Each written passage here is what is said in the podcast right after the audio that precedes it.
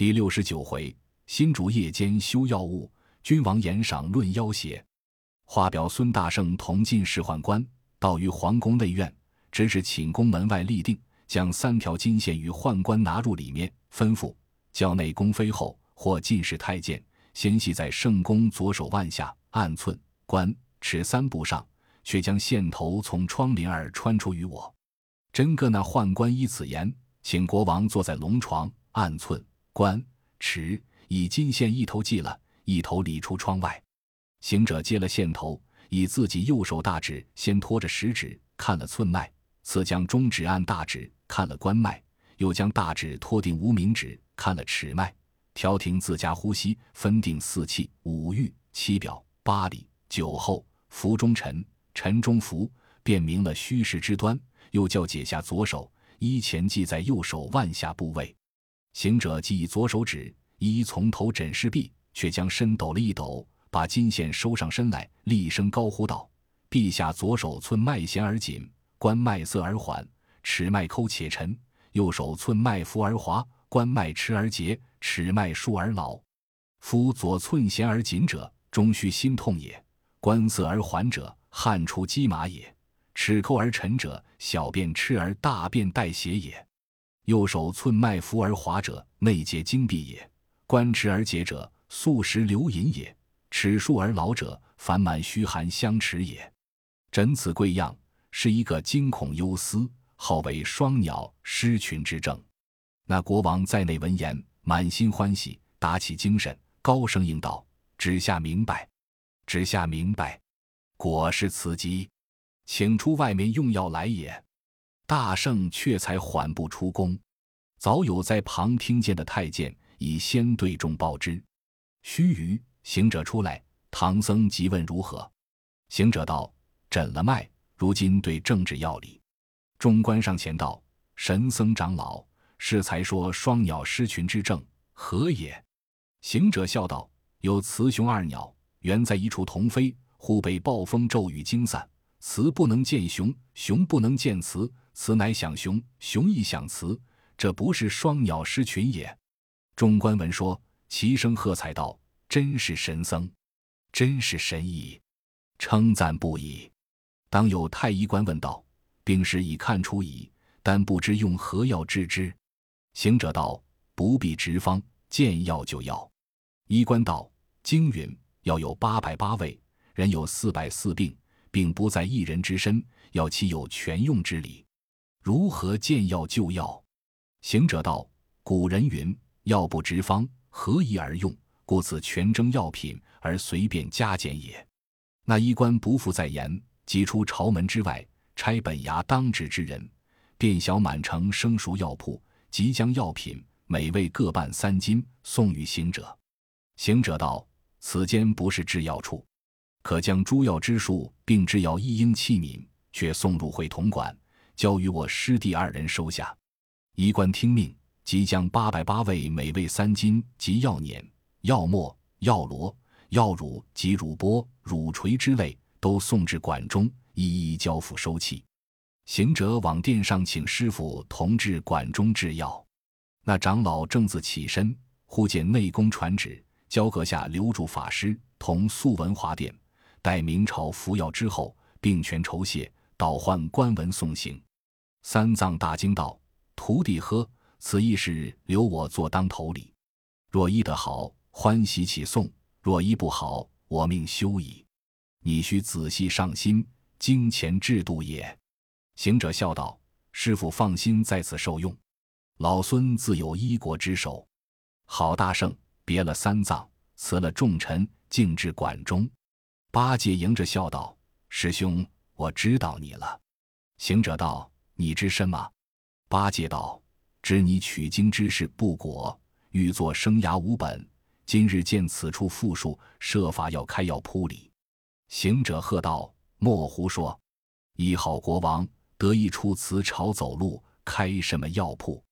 八戒道：“终不然。这八百八味药，每味三斤，共计二千四百二十四斤。只因一人能用多少？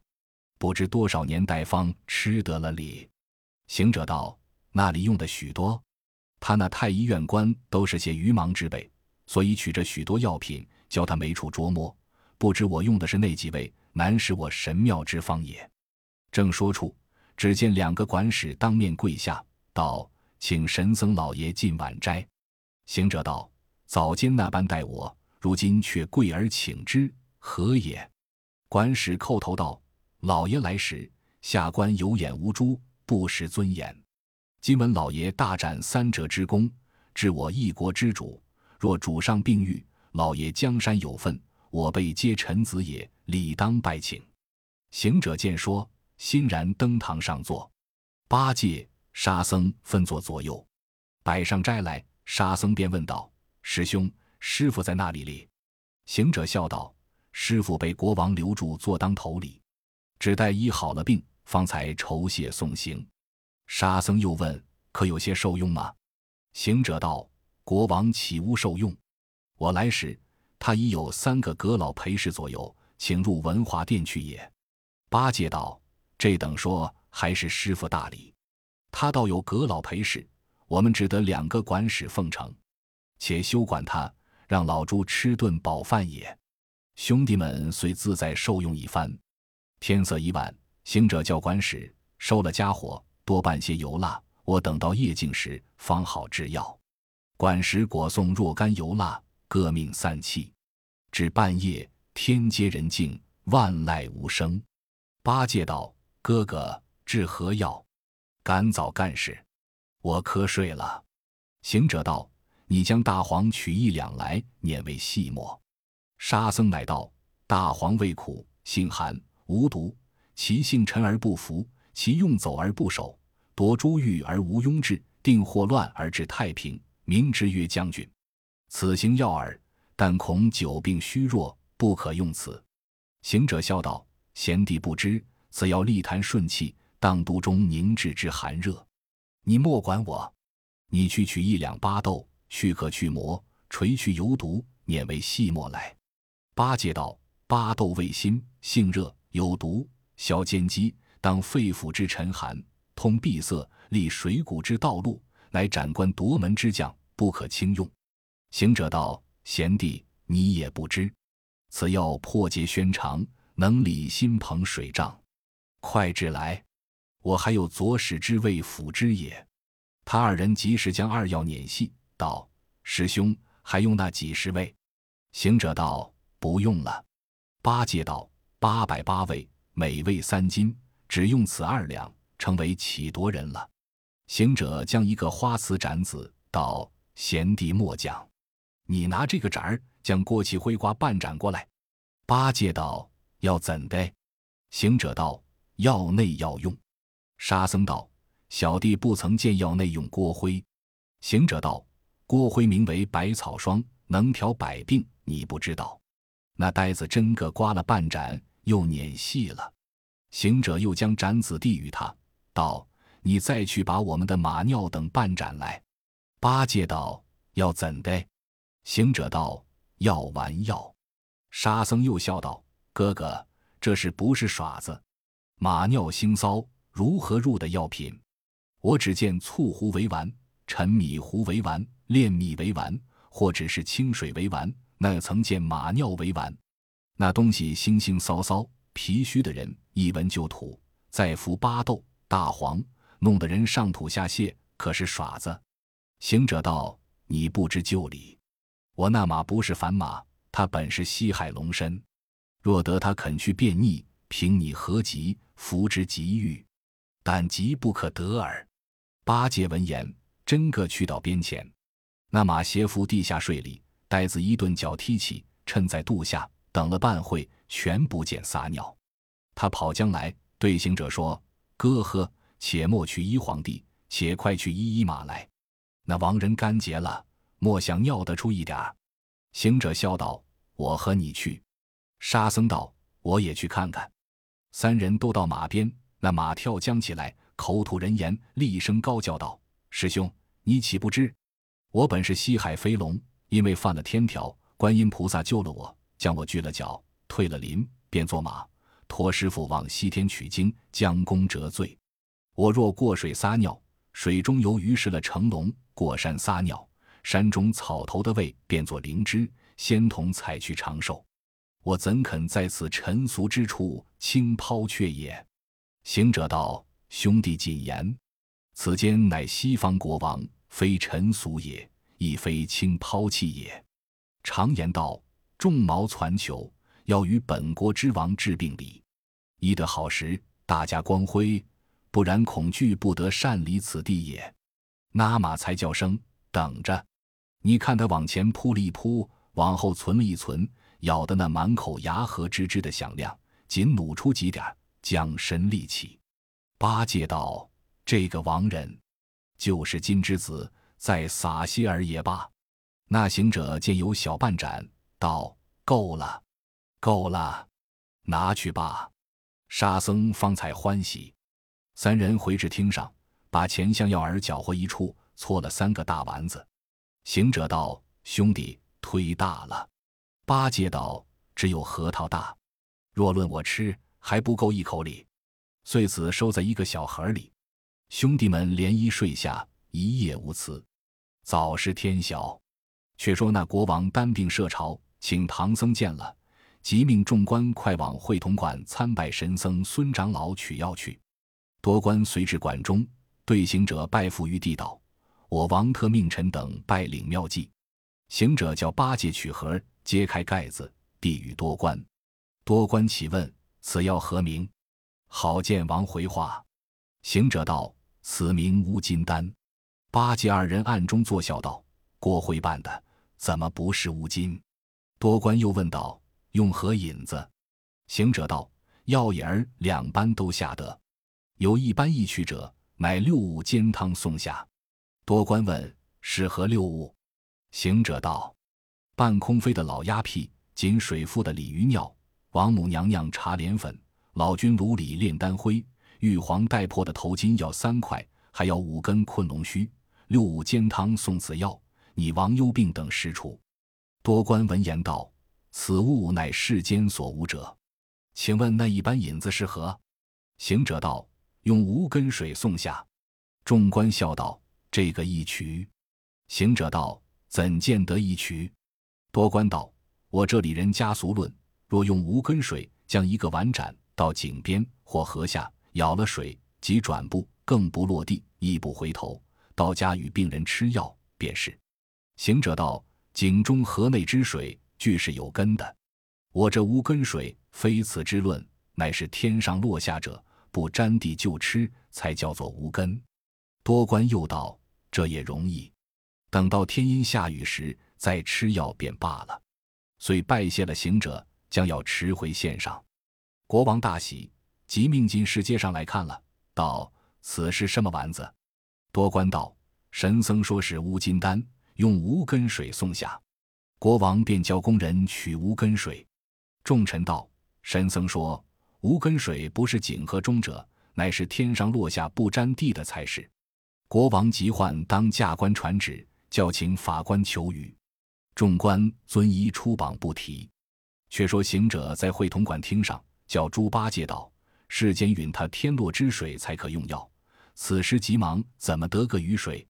我看这王道也是个大贤大德之君，我与你助他些雨儿下药，如何？”八戒道：“怎么样助？”行者道：“你在我左边立下，做个辅星；又叫沙僧，你在我右边立下，做个避宿。等老孙助他些无根水儿。”好大圣，布了刚诀。念声咒语，早见那正东上一朵乌云渐近于头顶上，叫道：“大圣，东海龙王敖广来见。”行者道：“无事不敢相烦，请你来注些无根水与国王下药。”龙王道：“大圣呼唤时，不曾说用水，小龙只身来了，不曾带的语气，以为有风云雷电，怎生降雨？”行者道：“如今用不着风云雷电，亦不需多雨。”只要些许饮药之水便了。龙王道：“既如此，待我打两个喷嚏，吐些咸金意与他吃药罢。”行者大喜道：“最好，最好，不必迟疑，趁早行事。”那老龙在空中渐渐低下乌云，直至皇宫之上，隐身前向，寻一口金唾，遂化作甘霖。那满朝官齐声喝彩道：“我主万千之喜，天公降下甘雨来也。”国王即传旨，叫许其敏承着，不拘宫内外机关大小，都要等住仙水，拯救寡人。你看那文武多官，并三宫六院妃嫔与三千才女，八百燕娇，一个个擎杯托盏，举碗持盘，等接甘雨。那老龙在半空运化金弦，不离了王宫前后。将有一个时辰，龙王辞了大圣回海。众臣将杯鱼碗斩收来，也有等着一点两点者，也有等着三点五点者，也有一点不曾等着者，共合一处，约有三盏之多，总献至御案。真个是一箱满席金銮殿，加为熏飘天子庭。那国王辞了法师，将这乌金丹并甘雨至宫中，先吞了一丸，吃了一盏甘雨，再吞了一丸，又饮了一盏甘雨，三次三丸俱吞了。三盏甘雨俱送下，不多时，腹间作响，如辘辘之声不绝。汲取净桶，连行了三五次，服了些米饮，祈倒在龙床之上。有两个妃子将净桶检看，说不尽那秽污痰涎，内有糯米饭块一团。妃子进龙床前来报，病根都行下来也。国王闻此言甚喜，又进一次米饭，少请，见觉心胸宽泰。气血调和，就精神抖擞，脚力强健。下了龙床，穿上朝服，急登宝殿，见了唐僧，折倒身下拜。那长老忙忙还礼，拜毕，以玉手搀着，便叫阁下快去捡帖，帖上写朕在拜顿首字样，差官奉请法师高徒三位，一壁厢大开东阁，光禄寺排宴酬谢，多官领旨，具简的具简。排宴的排宴，正是国家有倒山之力，霎时俱完。却说八戒见官头简，喜不自胜道：“哥呀，果是好妙药！近来酬谢，乃兄长之功。”沙僧道：“二哥说那里话？常言道，一人有福，待妾一屋。我们在此何要？俱是有功之人，只管受用去，再休多话。呀。”你看，他弟兄每句欢欢喜喜进入朝来，众官接引上了东阁，早见唐僧、国王、阁老已都在那里安排筵宴礼。这行者与八戒、沙僧对师傅唱了个诺，随后众官都至。只见那上面有四张素桌面，都是吃一看时的筵席；前面有一张荤桌面，也是吃一看时的珍馐；左右有四五百张单桌面。真个排得齐整。古云：“珍馐百味，美露千钟。琼高酥酪，锦缕肥红。宝装花彩艳，果品味香浓。豆糖龙蝉列石鲜，饼定托炉百凤缕。荤有猪羊鸡鹅鱼鸭斑斑肉，素有酥瑶笋芽木耳并蘑菇。几样香汤饼，数次透汤酥。花软黄凉饭，清新菇米糊。”色色粉汤香又辣，斑斑天换美还甜。君臣举展方安席，名分品级慢传壶。那国王御手擎杯，先与唐僧安坐。三藏道：“贫僧不会饮酒。”国王道：“素酒。”法师饮此一杯，何如？三藏道：“酒乃僧家第一戒。”国王甚不过意，道：“法师戒饮，却以何物为敬？”三藏道。顽徒三众待饮罢，国王却才欢喜，转金枝递与行者。行者接了酒，对众礼毕，吃了一杯。国王见他吃的爽利，又奉一杯。行者不辞，又吃了。国王笑道：“吃个三宝中二。”行者不辞，又吃了。国王又叫斟上，吃个四季半。八戒在旁见酒不到他，忍得他聒聒咽唾。又见那国王苦劝行者，他就叫僵起来道：“陛下吃的药也亏了我，那药里有马。”这行者听说，恐怕呆子走了消息，却将手中酒递与八戒。八戒接着就吃，却不言语。国王问道：“神僧说药里有马，是什么马？”行者接过口来道：“我这兄弟是这般口场，但有个经验的好方儿，他就要说与人。”陛下早间吃药，内有马兜铃。国王问众官道：“马都灵是何品味？能医何症？时有太医院官在旁道：“主公，都灵为苦寒无毒，定喘消痰大有功，通气最能除血骨，补虚凝嗽又宽中。”国王笑道：“用得当，用得当。”朱长老再饮一杯，呆子亦不言语，却也吃了个三宝钟。国王又递了沙僧酒，也吃了三杯，却继续坐。饮宴多时，国王又请打爵。奉与行者，行者道：“陛下请坐。”老孙依循痛饮，绝不敢推辞。国王道：“神僧恩重如山，寡人酬谢不尽，好歹尽此一鞠躬。朕有话说。”行者道：“有甚话说了？老孙好饮。”国王道：“寡人有数载忧一病，被神僧一贴灵丹打通，所以就好了。”行者笑道：“昨日老孙看了陛下。”已知是忧疑之极，但不知忧经何事。国王道：“古人云，家丑不可外谈。乃神僧是朕恩主，唯不孝方可告之。”行者道：“怎敢笑话？请说无妨。”国王道：“神僧东来，不知经过几个邦国？”行者道：“经有五六处。”又问：“他国之后，不知是何称呼？”行者道：“国王之后，都称为正宫。”东宫、西宫，国王道：“寡人不是这等称呼，将正宫称为金圣宫，东宫称为玉圣宫，西宫称为银圣宫。现今只有银与二后在宫。”行者道：“金圣宫因何不在宫中？”国王滴泪道：“不在已三年矣。”行者道：“向那乡去了？”国王道：“三年前正值端阳之节。”朕与嫔后都在御花园海流亭下解纵插艾，饮菖蒲雄黄酒，看斗龙舟。忽然一阵风至，半空中现出一个妖精，自称在太岁，说他在麒麟山谢志洞居住，洞中少个夫人，仿得我金圣公生的貌美姿娇，要做个夫人，教朕快早送出。如若三生不现出来，就要先吃寡人，后吃众臣，将满城黎民尽皆吃绝。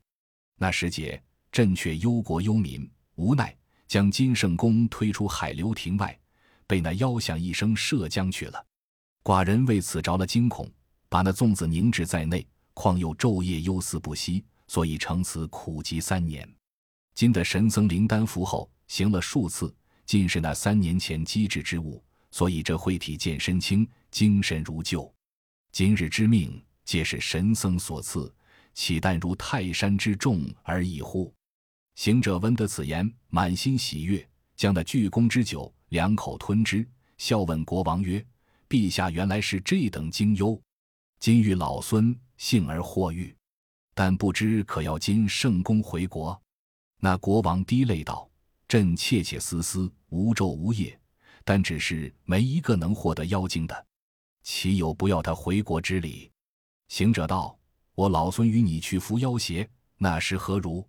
国王跪下道：“若救得朕后，朕愿领三公九嫔出城为民，将一国江山尽付神僧，让你为帝。”八戒在旁见出此言，行此礼，忍不住呵呵大笑道：“这皇帝失了体统，怎么为老婆就不要江山？